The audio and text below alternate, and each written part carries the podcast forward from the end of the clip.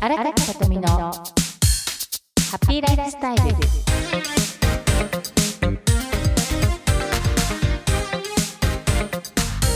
おはようございます。印象とコミュニケーションの専門家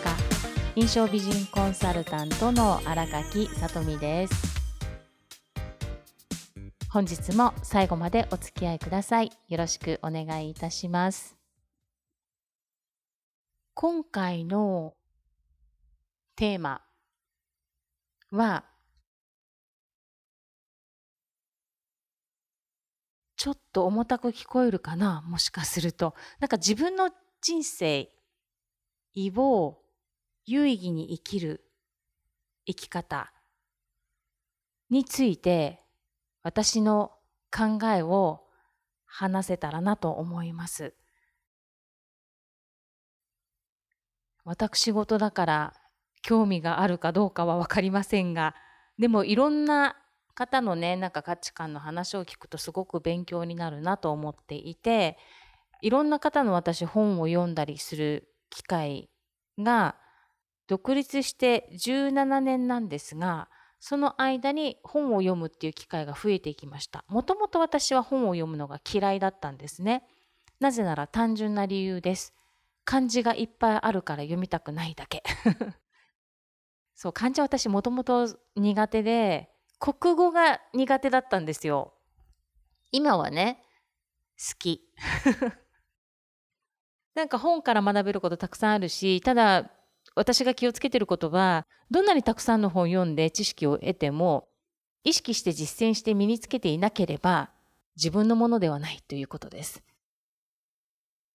両方大事かな。なんかその方の本を通してその方の生き方とか大事にしてることとかが見えてくるから、あ、こういう生き方素敵だなと思ったら、一つ私は実践していこうって。で、それが、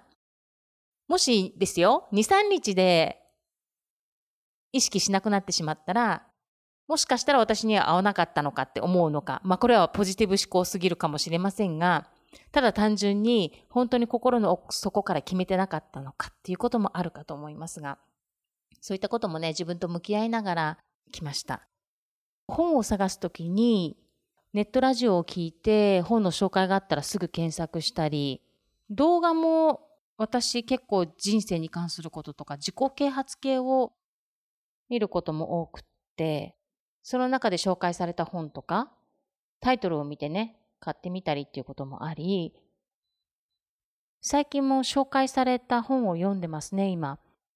その本の方、元ナイキアジア太平洋地域人事部門長、増田弥生さんの本なんですが、増田さんっていう方が書いた本なんですけれども、私のね、お友達、すごく価値観が合う方なんですけれども、彼女からプレゼントいただいたんです、この本を。文庫本になってるんですけれども、この本もすごく自分と向き合える本ですね。リーダーは自然体、無理せず、焦らず、ありのままというタイトルなんです。その方は、リコ、リーバイスでの経験を得て、ナイキに引き抜かれるんですよね。で、そのストーリーが書かれた本です。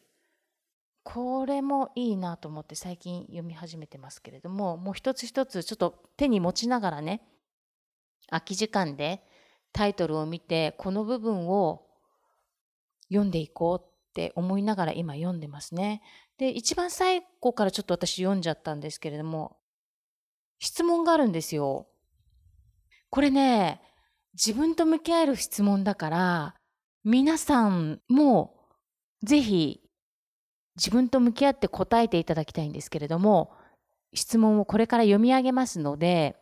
皆さんその質問に対して自分と向き合って答えられてみてください。まず一つ目です。あなたが初対面の人たちの前で自己紹介するとしたら、自分のことをどんな風に説明しますか？想像して答えてください。ただし、国籍、年齢、出身地、家族構成、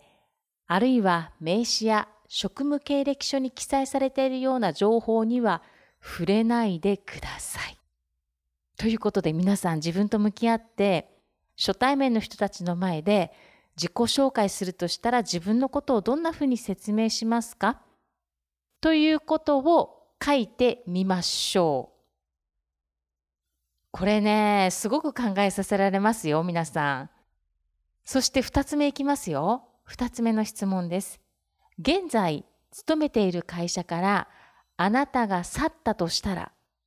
職場から何が失われますか？想像して答えてください。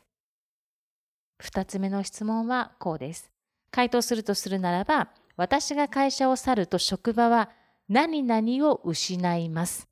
ここに言葉を入れてみましょう。このことで答えていただきたいのは、あなたが今の職場で普段出しているインパクト、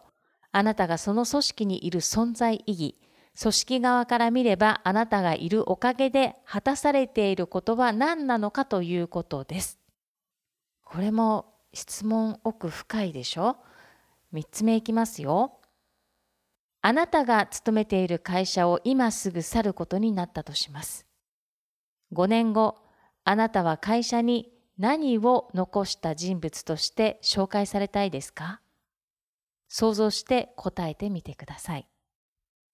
こちらはこのように答えていきます。私は5年後、会社に〇〇を残した人物として紹介されたい。このように答えていきましょう。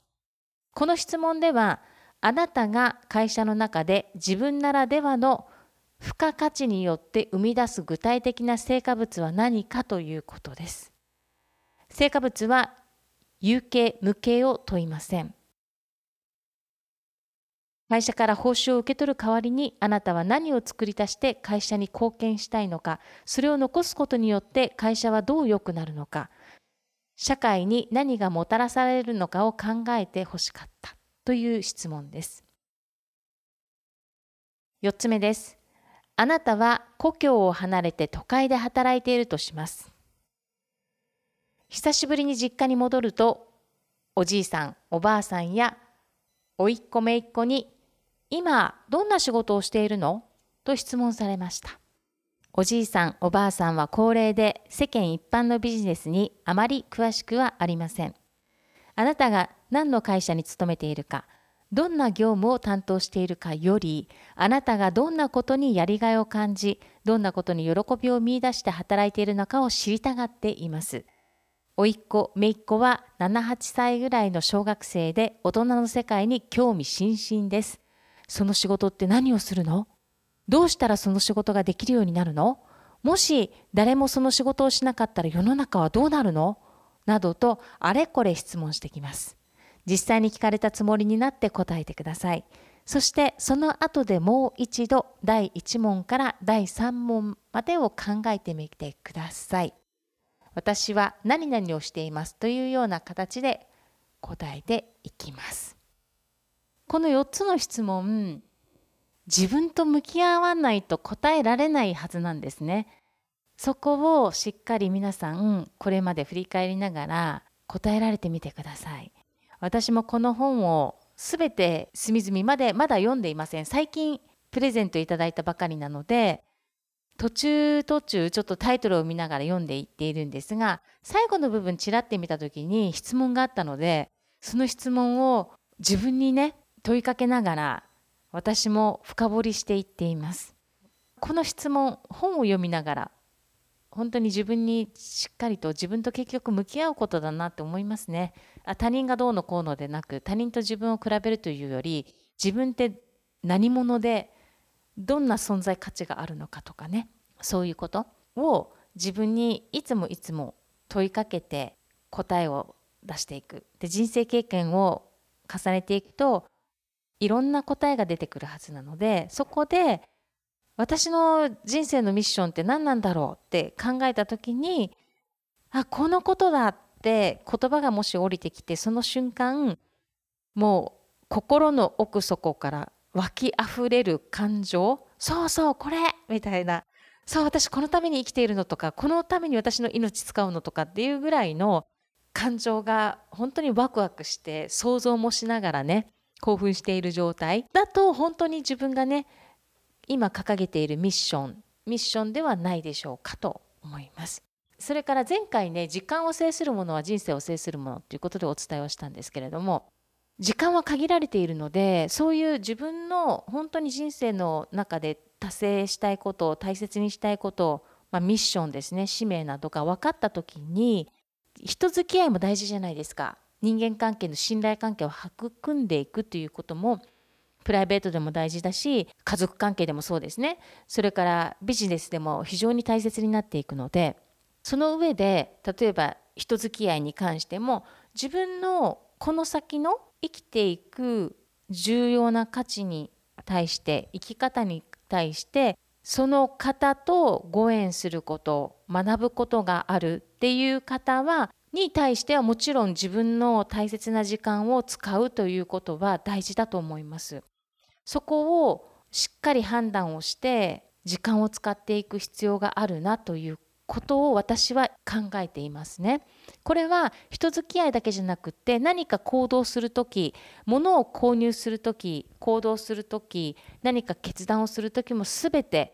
選択になっていくので何を基準に選択していくかっていうことが非常に大切になっていくと思います。だからこそ先ほどの質問増田さんの質問もう自分の生きるミッションにつながっていくはずなのでそこを答えていった後でもいいです。今後の自分の人生の時間の使い方はどのように使うと有意義に使えるかなっていうことをしっかり考えて